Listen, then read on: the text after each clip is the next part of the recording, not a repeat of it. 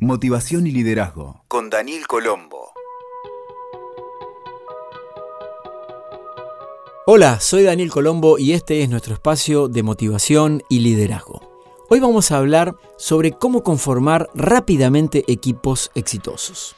Armar un equipo sólido y que pueda proyectar el éxito que busca una empresa o una organización es una tarea difícil. Si además lo tenemos que lograr en poco tiempo, será necesario redoblar el esfuerzo en seguir ciertos pasos para acotar las brechas de desvíos. Hoy quiero traerte una guía de 5 pasos que te puede orientar si necesitas configurar un equipo nuevo contando con poco tiempo para que empiece a funcionar con cierta autonomía. El primer paso tiene que ver con detectar al líder más apropiado. En muchos casos se piensa siempre en un jefe que tenga claridad, firmeza y determinación. Sin embargo, poner un jefe a cargo, por más experiencia que tenga, no va a ser garantía de éxito. Los equipos de hoy necesitan, en vez de jefes, líderes. Líderes que inspiren, que motiven y que acompañen a cada miembro del equipo en forma individual y a todos en su conjunto. Partiendo de la necesidad de contar con un profesional entrenado en el aspecto principal a desarrollar desde este equipo de trabajo, es fundamental tener en consideración las habilidades de conducción, de gerenciamiento, de productividad, comunicación, empatía y proactividad. El carisma por ejemplo, es una herramienta sumamente efectiva, aunque no la única que se requiere para llevar adelante el liderazgo de un equipo. Aquí van algunas ideas, porque como te dije, esta es una guía práctica. Ideas para poner en marcha entonces. Plantea el desafío y abrí un concurso interno, por ejemplo, en tu empresa, en tu organización o dentro de tu mismo sector, para que se presenten postulantes, dentro de la gente que ya tenés dentro de toda la organización. Releva las aptitudes y actitudes. Son dos cosas distintas. Revisa el historial de las personas. Lo mismo obviamente tenés que hacer si incorporás a alguien nuevo. Mantener conversaciones con otras personas con los que este colaborador ya trabajó anteriormente para hacerte una mejor idea sobre su estilo de vincularse. Establece un plazo mínimo, te diría, de seis meses y algunos objetivos concretos para evaluar el resultado. Recordá que estamos hablando del primer punto, que es cómo detectar al líder más apropiado cuando tenemos que conformar rápidamente un equipo exitoso. Segundo punto, analiza los integrantes de este equipo que estás conformando. Aquí es esencial revisar la plantilla actual de la empresa y detectar los intereses, el potencial, la pasión, la dedicación profesional de quienes más se acerquen al perfil que se busca para esa posición en particular.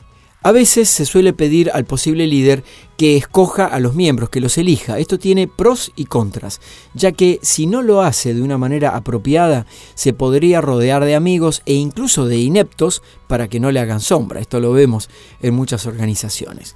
Algunas ideas sobre esto de analizar a los integrantes para conformar un equipo en poco tiempo.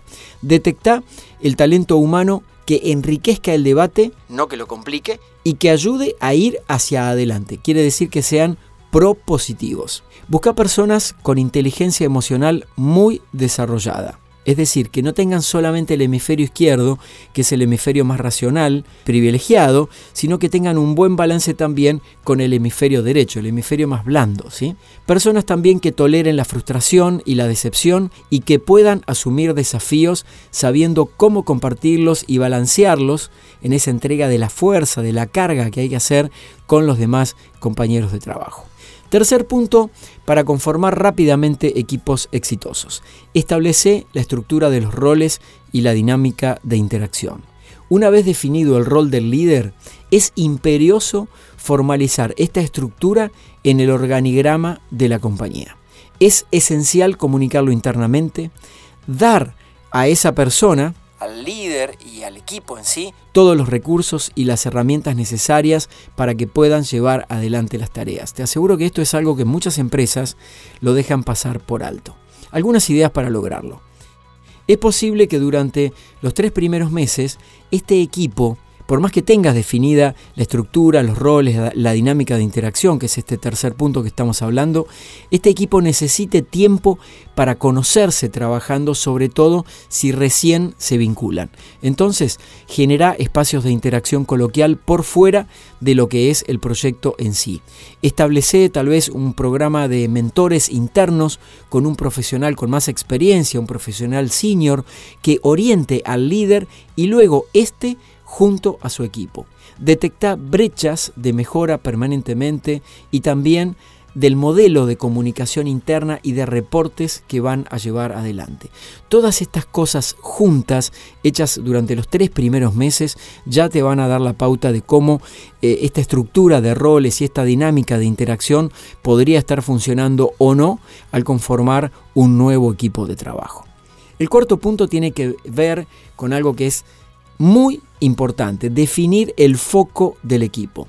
Un problema frecuente es que las empresas conforman equipos para hacer tareas, lo que en sí no tiene nada de malo. Sin embargo, se obvia un tema fundamental que es el propósito del equipo. El propósito es lo que le da sentido, para qué hacemos lo que hacemos. Es lo que permitiría que las personas se empoderen de las tareas. ¿Por qué? Porque tienen un sentido claro de hacia dónde se tienen que dirigir. Algunas ideas para definir el foco del equipo. Determina de antemano el rumbo que van a seguir más allá de los objetivos tangibles a alcanzar. Necesitas asegurarte que el propósito esté claro y que sea real y verdadero para cada integrante del equipo. No tiene que ser algo genérico, sino que necesitamos lograr que cada integrante se lo apodere, ¿sí? lo haga propio. Impulsa la innovación, hace que interactúen con otras áreas para que nutran su experiencia y cada vez que sea conveniente reorientar y reencuadrar el accionar para ir ajustando el tracking, digamos, el seguimiento del desempeño del equipo. Quinto punto, para ir finalizando hoy, para conformar rápidamente equipos exitosos. Este es un punto muy interesante que las empresas en general lo dejan de lado. Busca las sincronías en las relaciones espontáneas.